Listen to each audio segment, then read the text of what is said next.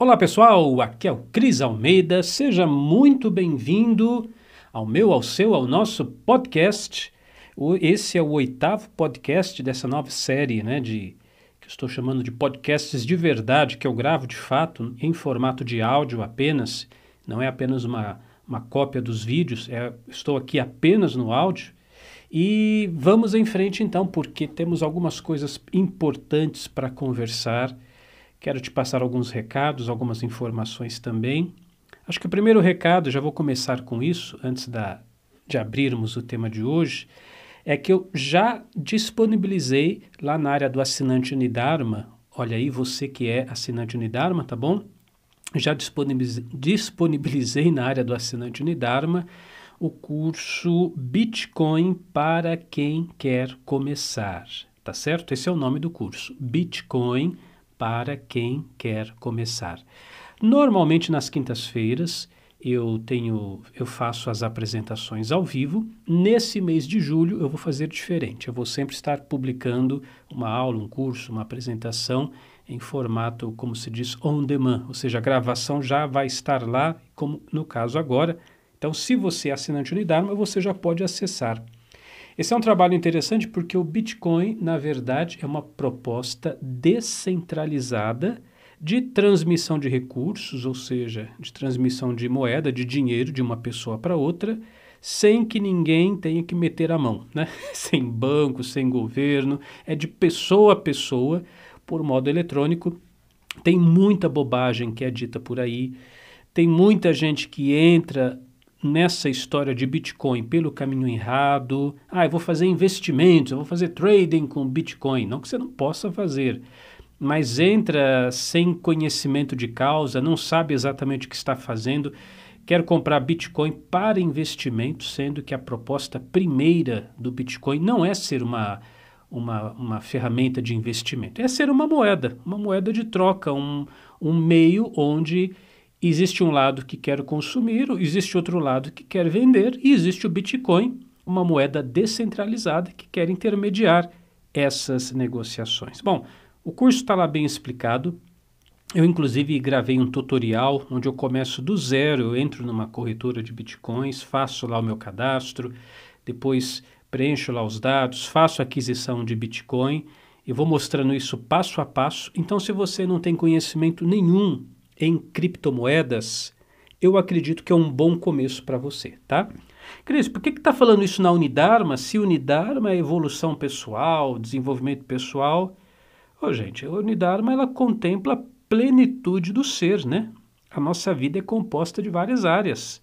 A nossa saúde, a nossa espiritualidade, família, amor, relacionamentos e dinheiro também. Dinheiro igualmente. Então nós temos, sim, que conhecer, compreender essas outras dimensões da vida que são igualmente importantes, tá certo? E o, a, o conhecimento, pelo menos o conhecimento básico do Bitcoin, que é o que é mostrado nesse curso, você tem que ter. Você tem que ter pelo menos uma. uma quando alguém falar Bitcoin, quando alguém falar criptomoeda, quando alguém falar blockchain, você tem que pelo menos ter uma ideia do que é isso. Não pode ser um analfabeto digital. Você tem que entender o que está sendo dito, tá? Então, lá nesse curso, nessa aula, está muito bem explicado, eu acho que você vai gostar. Bom, eu queria, é, na, na nossa conversa de hoje, até fazer uma espécie de desabafo, que é quase uma continuação de conversas que eu venho tendo aqui no podcast. Eu estou tanto quanto desanimado com o Facebook um, com o Twitter, já, já há muito tempo já estou desanimado, mas com o Facebook estou um tanto quanto desanimado, e aí entra também Instagram e Companhia Limitada, que é tudo Facebook, né?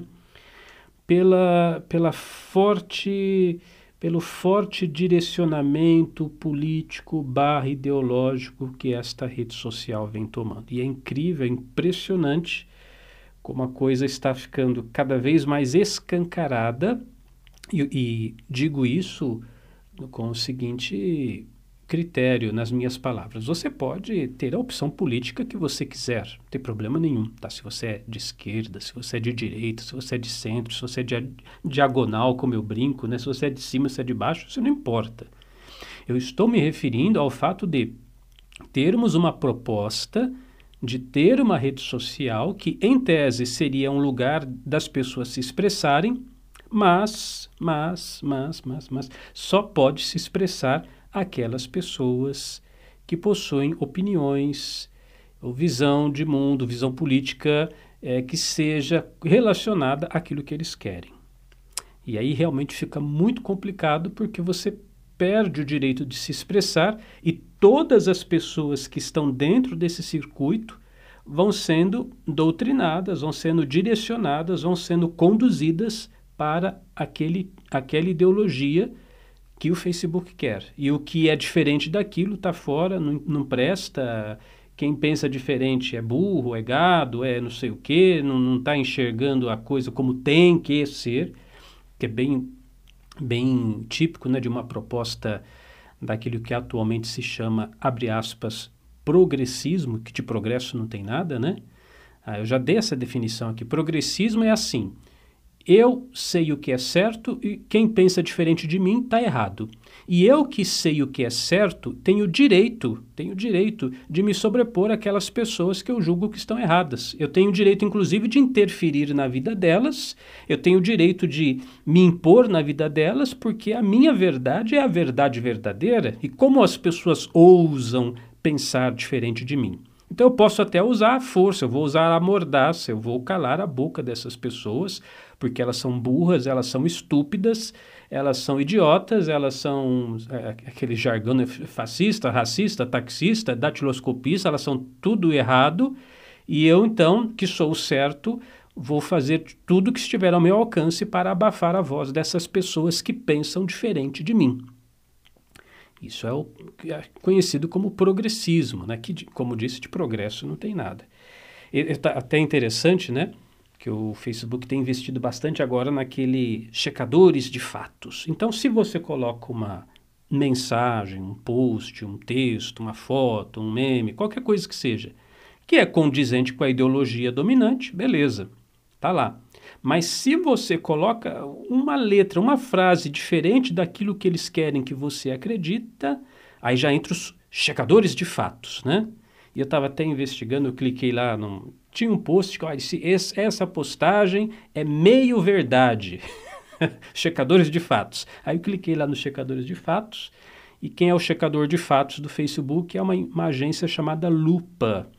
Essa Lupa é do grupo Folha de São Paulo. Então não precisa dizer mais nada, né? o checador de, de fatos é a, é a lupa da Folha de São Paulo. E aí já era, né, pessoal? A gente sabe que a Folha de São Paulo, como outras mídias parecidas, são os, os grandes produtores de fake news.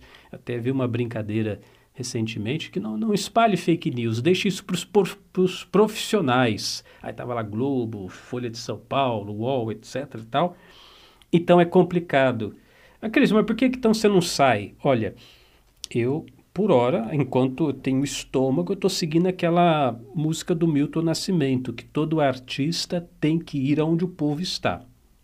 As pessoas estão lá, então eu não estou lá por causa de Facebook, eu estou lá para tentar se fosse um, um, missionário católico, né, para salvar almas.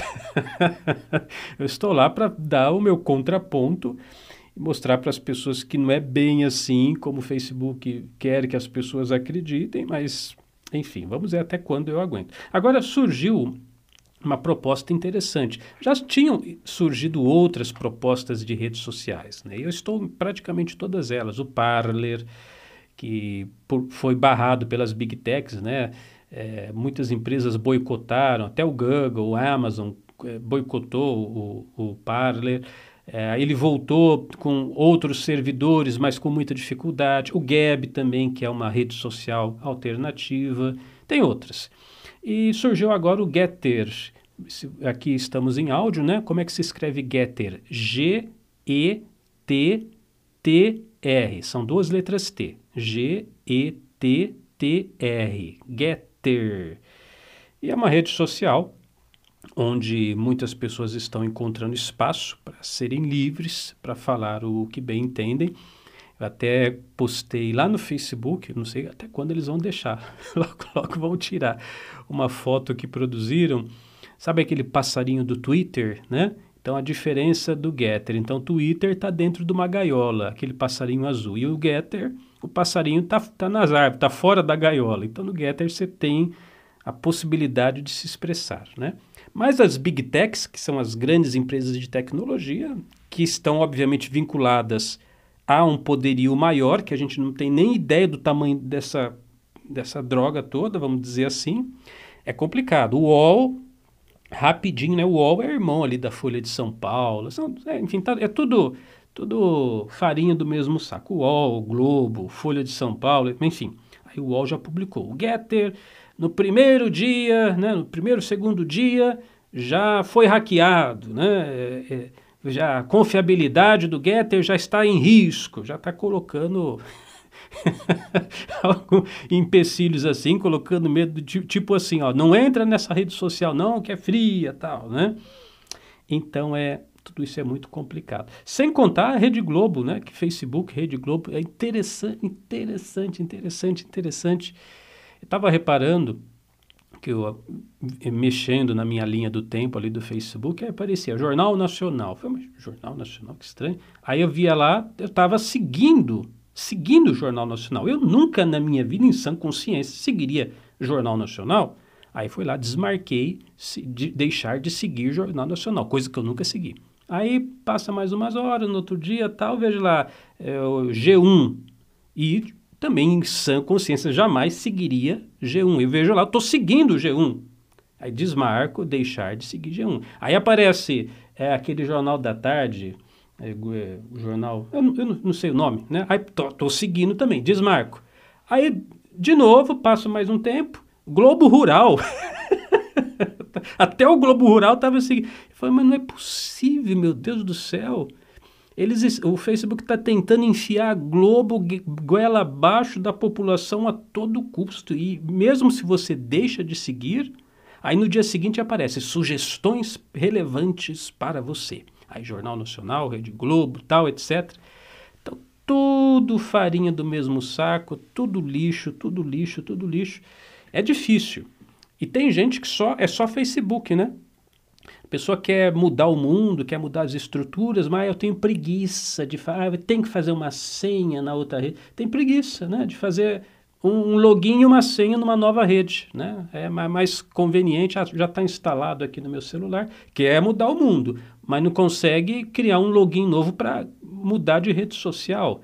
Então nós temos que colocar a mão na consciência, pessoal, porque nós podemos fazer outras coisas, nós podemos sair do mesmismo, né? Caso contrário vai continuar nisso. Lá no Facebook, né, quando você abre, aparece assim: diga o que você está pensando, né? Você já deve ter visto. Mas se você disser o que realmente está pensando, o que você pensa mesmo, você vai ser bloqueado, vai ser censurado, é 30 dias de ban. Se você repetir aquilo que você está pensando, eles vão excluir sua conta, né? O Donald Trump disse que estava pensando teve a conta dele bloqueada. Então, que liberdade de expressão é? Que rede social é essa? É uma rede doutrinada, é doutrinal, né? não é uma rede social, uma rede, rede doutrinal, tá certo? Então, nós temos que ter isso em mente, é, nós temos que ter essa capacidade de discernimento, essa consciência crítica, de abrir as nossas perspectivas para pensar diferente, para ousar pensar coisas diferentes, porque só assim evolução é possível, tá?